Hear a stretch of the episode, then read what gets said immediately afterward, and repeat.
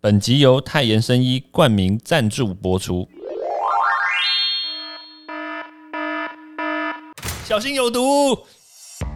就是我做了很多，我我觉得我人生我问心无愧，为什么会让我遇到这样的事情？而且修蛋呢，你的视线模糊是逐渐的，是吧它？是逐渐的，那所以我刚刚讲说突然瞎掉的是，是我已经确定了，我才跟你讲。我靠，原来这种小编，我靠，怎么会这样子呢？隐瞒，毒物去除了，人就健康了。欢迎来到昭明威的毒物教室。Hello，大家好，欢迎大家回到昭明威的毒物教室。其实最近呢，大家看我们的粉丝专业，可能没有发现一些异状，但是我必须诚心的跟大家讲，其实威廉还有威廉的团队呢，其实也遭遇了前所未见的空前绝后，哎，应该不能算是绝后啦，但我希望是绝后的危机。对，哎，大家其实我我这几天啊，收到这这题外话啦，我这几天看到那个粉丝的反应，那就是有些粉丝就是说，哎，那个招教授你的那个 podcast 好像有点不太正经，然后我听了半天听不到你的重点是什么，哎，我就告诉你，这就是我们的重点。哎，制作人不要一直笑，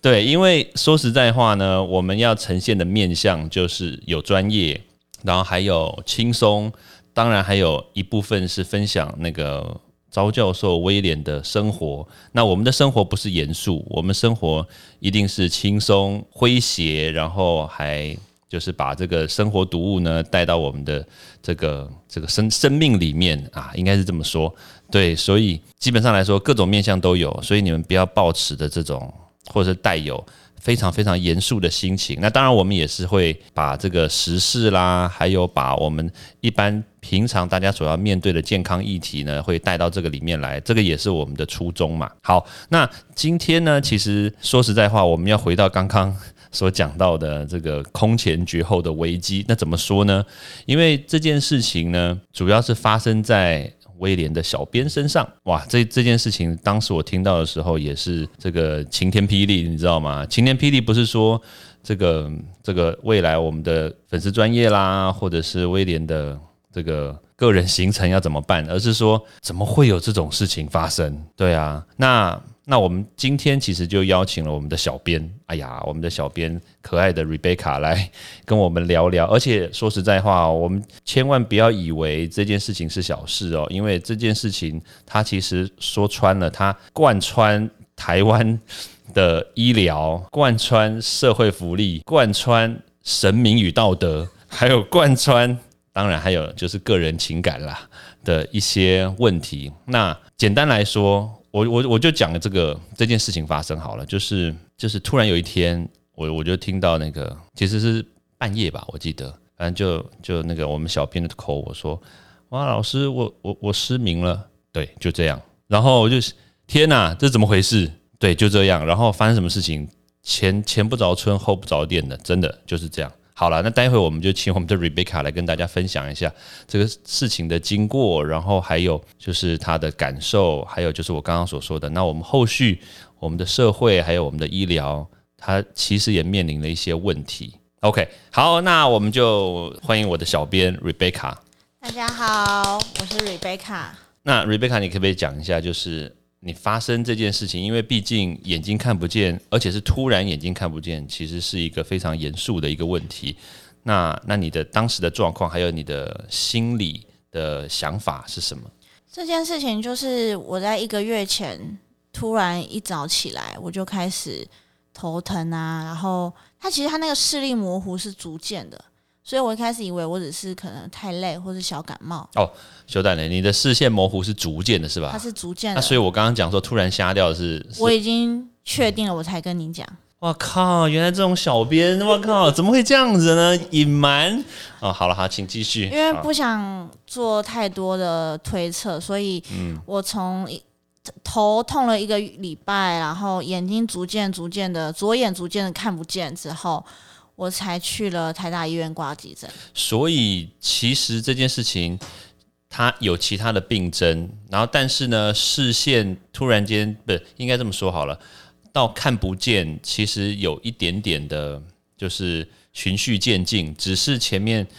的视线模糊，只是一开始感觉好像有点，好像是不是又近视啦，或者是又是可能睡眠不足啦，因为视线模糊可能是有很多的因素导致，然后但是呢，因为视线模糊，但是伴随的头痛，那但是一般人可能会认为，哦，我可能是还是睡眠不足啊，或者是比如说高血压之类的，所以大家可能会忽略这样子的病症，然后但是突然视线模糊到变成非常非常模糊到看不清楚到看不见，那中间的发病的，就是最后端的那个时间是非常非常的短嘛，意思是这样子。对，它就是一个瞬间这样子。那一开始以为，因为他看不见了嘛，你以为是视网膜剥离之类，然后就赶快被送去台大挂个急诊。结果一检查出来，他们说这叫做视觉神经炎。照了两次的核磁共振，因为很害怕说是不是有脑瘤压迫啊，或者是其他因素。因为视觉神经炎它又是一个病症之一，它如果呃，你会要做很多自费的抽血，因为它有可能会变成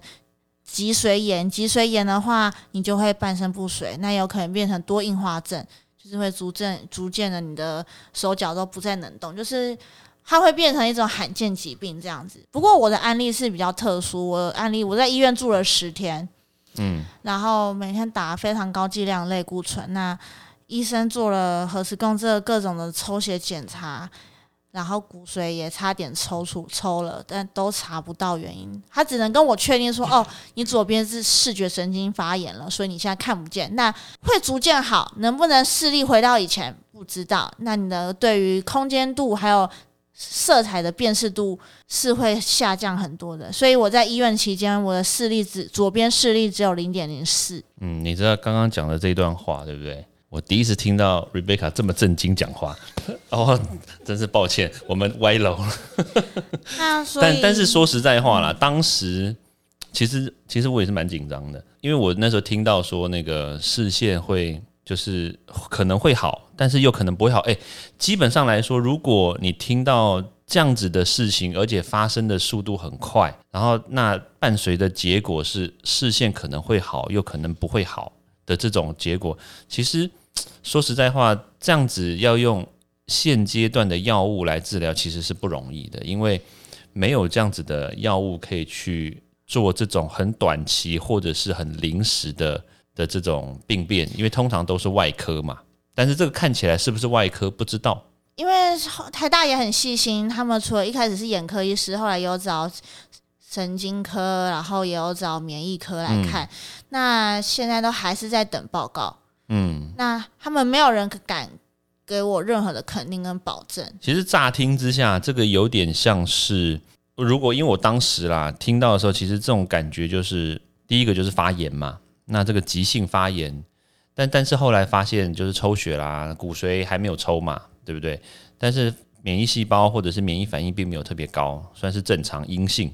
所以这个就排除了。那在急性的方面的话，不然就是肿瘤。因为通常要不然就是肿瘤长得突然间够大，对不对？然后压迫到神经，让你看不见。可是听起来也不是，所以说真的无解。那所以现在医生也真的就是无解，对不对？我记得当时拍了两次的核磁共振，可是核磁共振拍出来好像也是正常。对，然后我记得有一天就是那个 Rebecca 早上 call 我，就说因为原来是左眼看不看不见嘛，然后就打电话来说我右眼我也快看不见。对，那天很妙，就是右右边突然头很痛，痛到要吃到吗啡的止痛药，然后嗯，就后来右眼也是，原本我刚进医院检查，右眼视力是一点零，嗯，然后不知道就是为什么后来还有降，右眼也降，降到零点六，然后我就跟医生说怎么会这样，他说，然后他们就跟我说不知道，也许是你心理因素。其实我我在医院，我非常不能接受，每次他们没办法回答我的时候，都告诉我说你是心理因素。我觉得，我觉得这个其实又又讲到另外一个层次了啦，就是说，身为一个病人，对不对？那病人的内心一定是无助的嘛。但是如果当今天，那我们也不能怪医生啦，是对。但是问题是说，如果今天病人得不到解答，然后那那病情又一直不断的恶化的时候。这个时候怎么办，对不对？而且这个重点是我我们查不出到底是什么原因哦，所以我我必须要提到一个，就是我们一开始讲到的这个社会社会议题、社会福利的这个问题，因为这样子并没有办法拿残障手册，诶，对啊，那怎么办呢？因为说实在话，因为就就我现在看的 Rebecca，其实外观看起来并没有跟正常来说是没有任何差异的，你知道吗因？为视网膜没有问题啊。对，那我因为不是视网膜、视网膜或是眼珠出问题，所以我没办法靠眼镜的调整或是手术去改善我的视力，因为它是视视觉神经，应该是说视神经本身受到破坏，对那视神经调整不了，所以你用任何的手术或用任何的物理这个物理性的，它比如戴眼镜都无法调整。对，而且再加上眼睛也没办法辨识这个颜色。对啊，所以这其实已经达到了残障手册领残障手册的这个水准了。可是问题是因为没有病因，因为不知道到底什么疾病，所以也没有双眼全盲。对对他们那个严严蛮严格的，对啊，我差点以为可以去开彩券行了。但是因为没有办法拿残障手册啊，所以你也没有办法真的去真的去做这些事情。而且说真的，其实大家不要以为好像少一只眼睛嗯对生活还好，因为你单一只眼睛在看世界的时候，头会很痛，因为你聚焦的能力要更强，然后你的视你看出去的世界其实路都是不平，都是扭曲的，所以很容易跌倒。嗯嗯嗯嗯，对啊，那你走路走很慢的时候，在路其实我我从出院到现在大概也一个礼拜了，我其实不太敢一个人走在大街上，嗯。因为大家看我是没有问题的，但是我觉得，嗯，我走走的太慢，好像会影响到别人。那我根本左边看不到有来车，我真的常常差点，只是在家里附近的便利商店买个东西，就差点要被车撞到。嗯，其实内心是超级无助的。我知道。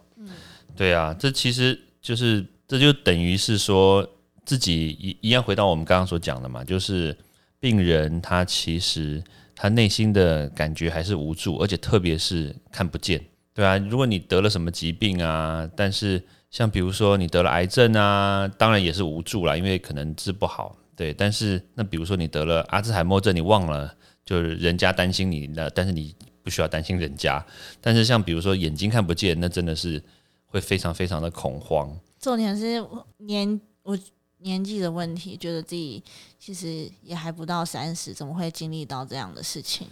哎，所以你有去问过神明这种事情吗？我有去几间大庙求神问卜，嗯，就是稍微求个签，但其实就是这种玄学的东西，他们当然就是就跟你说，这就是你人生的一个劫难啊什么的。我记得之前，对了，因为我们之前这个我有很多行程，Rebecca 都是跟着我一起跑，那有时候威廉我还是会去 算个命啊。但是那时候 Rebecca 也跟我一起去算，可是那时候好像他都没有讲到这个东西对。啊他只有跟我说，四十几岁后有可能会生一场大病。四十几岁后啊，啊，现在还没有啊，你远远不到四十几岁哎、对啊这二分之一吧。对，所以因为那时候在医生说有可能是脊髓炎的时候，半身不遂嘛，我就想说不会吧，这么快就应验了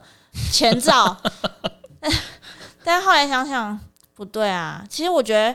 命运是可以改变的。你的嗯心态，如果你比如说今天的算命老师跟你说你以后会半身不遂会怎么样，那如果你现在开始好好的养生，好好的注重自己的健康，你就不会让自己走向那个方向去。嗯，但只是这个眼睛是我想说，我也没有过度的劳累。说真的，我自己评估，我也不觉得我有很大的心理压力在我的生活之中。嗯，所以他就突然这个样子，而且是没有理由的。我记得家里也没有人有曾经有这样的病例。我们家非常的健康，我们家连癌症史都没有，每个爷爷奶奶都活到八九十。嗯嗯对嗯嗯，那结果最后医生，最后我要出院的前一天，医生说：“嗯，我我们判断也许是你天生发发育不良。什么叫天生发育不良？哦，好啦，因为身为医生嘛，总是会有就是会有任何的可能性去做评估，因为毕竟他们也找不出现实的原因嘛。”对，嗯，那那好啦，我那我那我想问就是，诶，那现阶段，因为说实在话哦，因为 Rebecca 的这个问题，我们也好久没有见面。对，除了上次在那个台大医院有见面之外，后面有好长一段时间都没有看到。那所以你的生活有没有任何的改变？像比如说，哎呀，男朋友对你特别好啊，或者是怎么样？你不要自己笑。当然，这不可否认，就是非常感谢。我觉得这件事这件事情的发生，也有他好的一面，就是我看见患难见真情。还是说这个是神明要你睁一只眼闭一只眼？没有，就是其实我男朋友就是与他的家人都很尽心尽力的在这次的过程中帮助我，嗯，就是陪我帮我查，也是帮忙查很多文献啊，然后呃陪我住院啊这样子。我觉得，我觉得这个让让我也蛮感动。这是刚刚 Rebecca 才在开录之前跟我讲的，就是男朋友就跟他讲说，我觉得我很担心未来可能要做一些需要家人签字的事情，不如以后就交给我来签字吧。对，哎，制作人在旁边干什么？你，哎，对，拍手啊！好，很好。对，因为呃，对，甚至甚至语塞，没有，因为甚至男友妈妈当初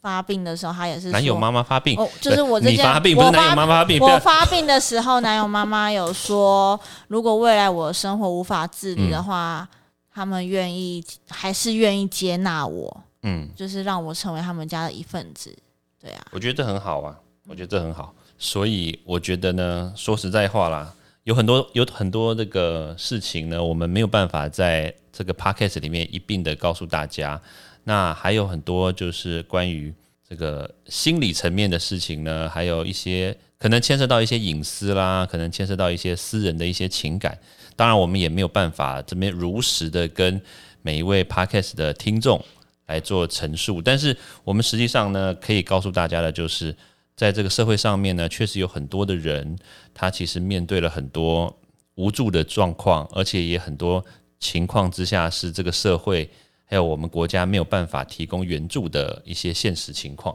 那所以我，我觉得其实因为我们时间也差不多了，对我觉得其实像 Rebecca 其实也可以花一点时间来告诉大家，比如说像如果有些社会上的一些这一种类似状况的人，那不晓得你有什么样的话想要跟他们讲呢？我觉得如果遇到这样的重大挫折，大家可以先静下心来跟自己对话，先问问自己，就是这你接下来你的人生你想要怎么调整？那因为事实就是发生了，它就是这样子。那我们不可能因为发生这样的一个缺陷，人没有是完美的。我们无论是心灵的缺陷，或是身体上的缺陷，我们都不能因为一一些的缺陷而放弃整个生命。对，所以我觉得我一开始也很崩溃。其实我每天虽然朋友打电话关心问候，我都说我都会跟大家开玩笑说：“哎呀，我就去开个彩券行啊，干嘛干嘛。”开不了哎、就是我会开各各种玩笑，想要让大家放心。但事实上，我一个人私下的时候，其实我都还是偷偷在哭，因为我会觉得说，我这辈子从来没有嗯欺负过任何人，甚至领养流浪猫什么的。为什么？就是我做了很多，我我觉得我人生我问心无愧，为什么会让我遇到这样的事情？而且我我我真的蛮有感的，因为我们常常在这个粉丝专业啦，还有在社会社会的那个一些议题上面，其实我们都站在前线，然后常常会被人家炮轰啦，被洗版啦。其实前一段时间，其实我也蛮低潮的。然后我打电话给给他的时候，给 Rebecca 的时候，然后结果 Rebecca 居然还会安慰我，对啊，然后觉觉得。就是，然后当当时我还讲了一些东西的时候，Rebecca 就说：“哎呀，你不要讲这个啦，讲了这个以后，其实就是就就会就大家都会心情不好，不要讲啦。”对啊，其实就就是这样子，所以我觉得其实要面对自己，确实啦，跟自己对话是一个很重要的事情，而且诚实面对自己是很重要，但是我觉得很困难。对，那更何况就是我们还是回到原来一开始所说的嘛，就是就是你自己生病，然后很多人不敢面对自己，那那你没有面对自己的情况之下，那也没有办法告诉别人说，哎，其实我是生病的人，对不对？所以我觉得这个路还很长，还有很多这个事情要去面对，只是说这个一开始的心态调整真的很难。对，因为其实我是一个非常爱面子的人，所以我其实没有办法接受。因为像有人会跟我说：“哎，那你就戴个眼罩，然后走在路上，大家就知道你眼睛不好啊。”我说这不是制作人吗？刚刚讲的，：“ 我就说我我我做不到，因为我觉得我不觉得我应该要被别人知道我是弱势这件事，甚至我我很强迫，是我出院之后，我竟然回家第一件事是打扫整个房子。”逼自己。因为觉得我我觉得男男朋友太脏，不是不是 不是男朋友太脏，是我心里一直很在抗拒这件事实。我想要告诉自己说，我可以，我还是可以一个人做到很多事情。但事实上，当我慢慢的一天两天摔破碗啊，然后摔破东西跌倒啊，对，走路常常跌倒，我就发现我其实是应该要试着去信任别人、依赖别人。可以帮助到我这样子的状况，所以其实内心是很多冲突跟矛盾的。就像真说真的啦，就是在这段时间，Rebecca 其实还还是在持续的帮助那个威廉在。这个粉丝专业上面的一些经营啊，那有时候呢，你们看到一些留言，就是你们留言，然后呢，下面有人回复。那有些时候，那因为因为我的时间其实蛮紧迫的，有有一些时间呢，就是这些留言也是那个 Rebecca 帮我回的，就是他真的帮了蛮大的忙。大家真的可以去买 Apple 电脑，辅助功能非常好用，放大到最大，字体加粗到最粗。哎，所以今天是 Apple 赞助吗？没有，我是表达说，我生命后，我眼睛残疾之后，我怎么透过现在网络科技，让我能够继续工作？嗯，好啦，所以我想，那个有些时候，如果你就是退一步想，其实并不是所有事情都这么的糟糕嘛。因为像像就就我所知啦，就是就是像 Rebecca 她本来的生活其实也并不是非常的充裕，然后那。有些生活条件啦，还有一些亲朋好友的一些状况，其实也不是在有些情况之下啦，也不是特别的特别的好。对，那所以其实我觉得，在发生这些事情之后，我们如果真的换个角度想的话，诶，有些事情诶，也不是像原来一样的这么糟糕。对，换个换个不能说换个眼睛，但是呢，我们可以用我们的心去看这个世界，可能会更美好吧。我想。我不知道，所以我想这个整件事情呢，说不定真的就是要告诉你，睁一只眼闭一只眼不是一件坏事。没有，就是患难见真情。嗯，好好好，我懂了。OK，好，那 Rebecca 还有什么要说的吗？就是当大家觉得你身体有任何的不舒服，千万不要轻视。我有一个朋友一开始也是眼睛不舒服，他拖了一个月。才去看医生，结果他左眼的视网膜就真的是瞎掉了，救不回来。视网膜瞎掉是视网膜剥离还是？就是我没有仔细了解他的病因，但是他就是是开了三四次刀，可是那个视网膜就真的是完全不行，左眼整个白化掉。嗯，就跟我他的状况病例跟我不太一样，但一样是因为拖延误就医，嗯，导致。这样子，所以大家其实疾病来的很快，可能有时候就心脏突然怎么样，或是怎么样。但是任何状况，大家真的不要轻视自己的身体，因为有很多身体的病毒攻击啊，或者什么攻击是医疗还是在研究当中的。好，那最后呢，其实我们还是这个很开心。那 Rebecca 其实并没有离开我们这个独立威廉的粉丝专业任何一步。那其实这也是让威廉蛮感动的。那我相信未来呢，就是 Rebecca 还是会跟威廉站在一起，然后面对这个社会议题，然后也会帮助大家继续为这个读物、为这个生活健康来尽一份心力。好，那今天呢，我们的读物教室呢就到这边，那咱们下次见喽，拜拜，拜拜。欢迎大家到 Apple Podcast 或各大收听平台帮我订阅、分享、留言。有任何问题或想知道的内容，也欢迎大家来找我讨论哦。